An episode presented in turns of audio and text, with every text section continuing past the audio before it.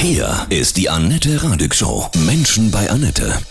Heute bei mir zu Gast Kufen Crack und Eishockeystar Sebastian Furchner von den Grizzlies Wolfsburg. Guten Morgen, Sebastian, grüß dich. Guten Morgen. Morgen bei den Kölner Haien hast du dein tausendstes Spiel. Das schaffen nicht viele Profis. Wie sehen deine Füße aus? Manchmal tun sie ein bisschen weh von den engen Schlittschuhen, aber im Großen und Ganzen bin ich noch ganz gut in Schuss. Wie fühlst du dich? Du kannst ja stolz sein. Das schaffen ja wirklich nicht viele. Also ich muss schon sagen, es kribbelt schon. Also man merkt auch an allen Ecken und Enden, Familie, Mannschaftskollegen, Freunde oder auch quer durch die Liga, dass die Vorfreude schon steigt und dass es auch was Besonderes ist. Und ich fühle mich eben auch schon aufgeregt. Und geehrt kannst du ja auch sein, ne? Wenn du zurückblickst, 1000 Spiele morgen, wie viele Knochen hast du dir in dieser Zeit gebrochen? Wie viele Zähne sind raus? Äh, tatsächlich habe ich mir keinen einzigen Knochen bislang gebrochen, toi toi toi. Und ähm, Zähne ist nur einmal ein Schneidezahn ein bisschen abgebrochen, das war's. Also ich hatte da wirklich Glück oder bin vielleicht auch ein oder andere Mal ein bisschen flinker gewesen. Ja.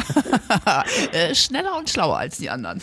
Ah, so möchte ich nicht unbedingt sagen, Ja. aber Eishockeystar Sebastian Furchner, gleich spielen wir weiter. Eishockeystar Sebastian Furchner von den Grizzlies Wolfsburg ist heute bei mir. Du machst morgen dein tausendstes Spiel in der DEL. Wie hast du denn angefangen als kleiner Junge? So ganz klassisch? Auf dem zugefrorenen Dorfteich? Nicht ganz. Also mein Vater, der hat mich damals in Kaufbeuren zum ähm, Tag der offenen Tür in die Eishalle mitgenommen und ist mit mir dann ein paar Runden gefahren einfach. Ich hatte dann relativ schnell keine Lust mehr mit so fünf, sechs Jahren. Dann hat er mich mit Kugeln Eis geködert. Also jede Runde gab eine extra Kugel und da hat er mich ganz schnell gelockt dann und ähm, irgendwie bin ich dann dabei geblieben. Äh, ihm war wichtig, dass ich Spaß an der Sache habe und in den Spielen einfach 100% gebe und alles, was dann rauskommt, ist gut. Wenn du da so eingepackt bist, ne? Ich bin immer wieder fasziniert in eurer Rüstung quasi, ja.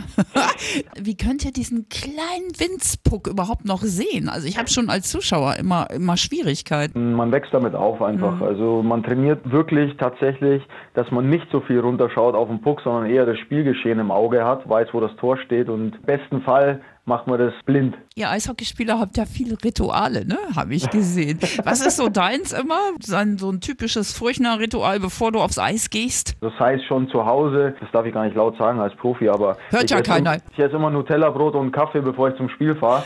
Und äh, also meine kleine Tochter, die feiert das, weil die darf dann auch eins mitessen. Und meine Frau hat einen bestimmten Spruch, den sie über Jahre vor jedem Spiel sagt und der scheint ja auch zu helfen. Sag mal mein, bitte. Das bleibt zwischen ihr und mir so Okay. ein bisschen. mein, mein Vater, der schreibt immer eine SMS auch, selbst wenn er, wenn er hier zu Besuch ist oder wenn er selber zum Spiel kommt, er schreibt immer eine SMS vorher. Da mit den Mitspielern gibt's auch verschiedene Abklatschrituale. Wenn du mal eins vergessen hast und bist mitten im Spiel und denkst, ach scheiße, heute habe ich das und das nicht gemacht, jetzt wird's nicht funktionieren. Nein, ne? Na, da gehe ich halt einfach nur schnell hin und klatsche nochmal ab. Nein, das ist eigentlich so automatisch drin bei allen. Ich finde das Tolle irgendwie am Eishockey auch zugucken, vor allem für uns. Ich habe ja noch nie gespielt, ist dieses Archaische, ne? Es ist irgendwie, es ist irgendwie noch näher und intensiver als beim Fußball. Was ist für dich das Großartige am Eishockeyspielen? mit den Jungs einfach, um Punkte zu kämpfen. Also du hast ein Wir-Gefühl, du hast einfach auch dann das Gefühl von Sieg oder Niederlage und dann wieder aufstehen und wieder weiterkämpfen. Ich glaube, dass es gut ist schon als Jugendlicher oder als Kind, dass man schon gelernt hat, man muss aus seinen Fehlern lernen, das, ähm, dann geht's weiter einfach. Eine Niederlage, ja, warum ist die passiert? Guck mal wieder nach vorne, versuch die Fehler zu vermeiden und nächstes Spiel kommt bestimmt. Morgen machst du dein tausendstes Spiel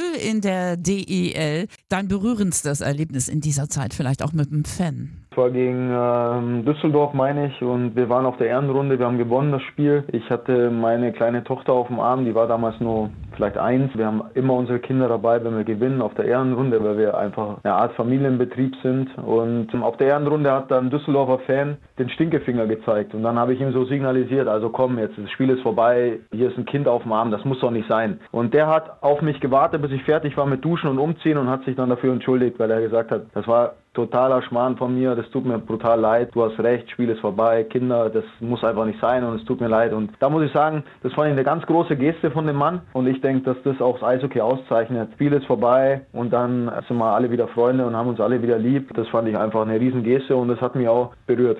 Ja, und du hast was bewegt. Ja, ihn bewegt, das ist Ja. toll. Ja. Gleich geht's weiter auf dem Eis.